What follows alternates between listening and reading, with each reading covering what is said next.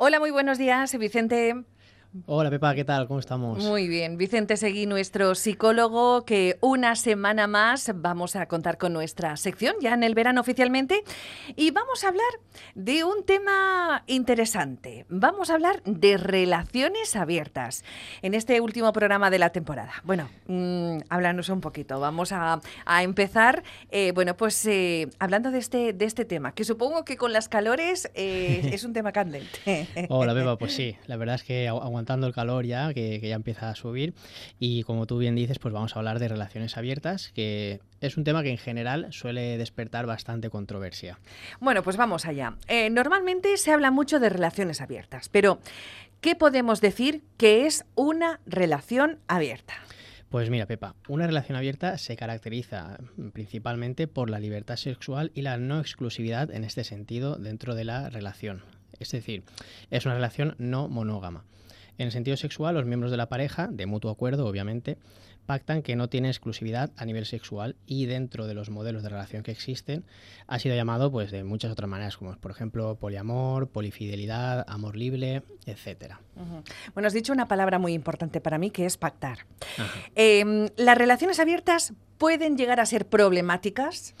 En efecto, las relaciones abiertas pueden ser un modelo de relación que genere problemas. Eh, pero bueno, sin embargo, tampoco podemos olvidar que eh, los otros modelos de relaciones, como por ejemplo la, mo la, monogamia, pues no son perfectos y no están exentos tampoco de límites y de problemas. Mm, creo que en estos casos es tan importante, no es tan importante el modelo de relación, sino cómo y por qué se llega a él. Podemos decir que la poligamia efectivamente pues no es para todo el mundo, pero la monogamia creo que tenemos ejemplos de que tampoco. Y depende esto pues de muchos factores. Muy interesante. A ver, ¿qué recomendaciones nos darías si alguien que nos está escuchando está pensando en el tema de la relación abierta? Pues mira, es una, es una buena pregunta. En primer lugar, entender que abrir la relación no es ni nunca debe ser una solución para salir de una crisis de pareja. Es, podemos decir, una muy mala idea.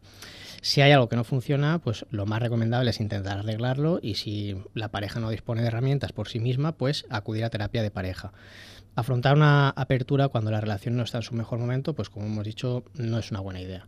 Por otro lado, sería absolutamente necesaria la honestidad y la comunicación. Estas también son eh, eh, estrategias que, y, y patrones importante. que debe tener la, la pareja bien asentados. Uh -huh. Saber expresar sentimientos, expectativas, miedos, inseguridades al respecto de la relación y de la propuesta para en, en pareja poder decidir si se lleva a cabo o no. Y después, eh, importante, sería necesario pactar, eh, obviamente, normas y límites. Esto es muy importante y es un fallo que también se suele cometer cuando las parejas intentan abrir la relación, el no poner límites. Con quién sí, con quién no, eh, cuánta información necesitamos saber de lo que ocurre y mantener también actualizada esa conversación. Es decir, podemos llegar a acuerdos, a normas, pero esas normas y acuerdos no son inflexibles y para siempre, sino que se deben ir modelando y actualizando según el estado y el momento de la pareja. Eh, incluso pudiendo pasar etapas en las que la relación se vuelva a cerrar o que se vuelva a abrir, etcétera. Uh -huh. Y digamos revisándolo según las necesidades que existan en el momento. Uh -huh. Bueno, y una última pregunta. Eh, según tu experiencia en consulta, ¿qué conclusiones podrías darnos sobre las relaciones abiertas? ¿Son sanas? Pues mira, yo creo que para que una pareja pueda plantearse tener una relación abierta, lo primero es que ambos miembros tienen que ser maduros y capaces de gestionarse emocionalmente. ¿Vale? Si eres una persona, por ejemplo, que tiene problemas con los celos y todo esto, pues obviamente eh, sobra decir que no fatal. sería una, una Lo buena idea. fatal. Exacto. Abrir una relación al final eh, no es un juego y puede tener consecuencias de desastrosas llegando incluso a romperla si no se hace de una manera adecuada. Y aún haciéndolo de manera adecuada no es fácil adaptarse al principio. Quiero decir que requiere una fase de adaptación, sobre todo si es la primera vez que lo hacemos. ¿Vale? Eh, si crees que hay problemas eh, de vínculo hacia tu pareja, es decir, de sentimientos, mi recomendación sería no eh, plantearse ni siquiera este tema. En general, sí que es verdad que por lo que me llega a consulta, mm, pues son los jóvenes los que más las demandan, pero es un perfil en el que no recomendaría hacer esto por cuestiones de madurez, como hemos dicho. En mi opinión, creo que es más una opción para parejas en las que ambos miembros se saben gestionar bien emocionalmente, independientemente de la edad aunque esto sí que es verdad que suele ocurrir, que uno es más maduro y se gestiona mejor a medida que avanzan los años y que además, eh, además de saber gestionarse bien emocionalmente ambos miembros, la pareja debería llevar un largo recorrido eh, como binomio. ¿no? Yo estaría hablando, según mi experiencia, de unos 7-10 años como mínimo en relación de pareja. Quiero decir, esto no es algo que decir, ah, no, llevamos 6 meses, pues vamos a abrir la, relación. Estamos aburridos, venga, vamos. Exacto. en conclusión, eh, es algo que se puede plantear, pero teniendo muy en cuenta la situación y las características de ambos miembros.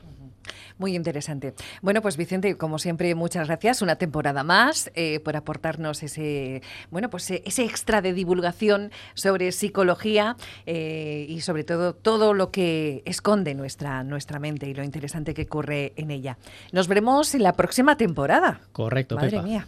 Y como siempre, ¿dónde podemos encontrarte? Pues mira, me podéis encontrar a mí y a mi compañera Claudia en Mes que Salud Denia y en, en la calle Ondara, sin número, y en el teléfono 96 506 4395 y también en la web mesquesalud.info. Muy bien, bueno, pues buen verano, a disfrutarlo. Igualmente, Pepa. Hasta luego.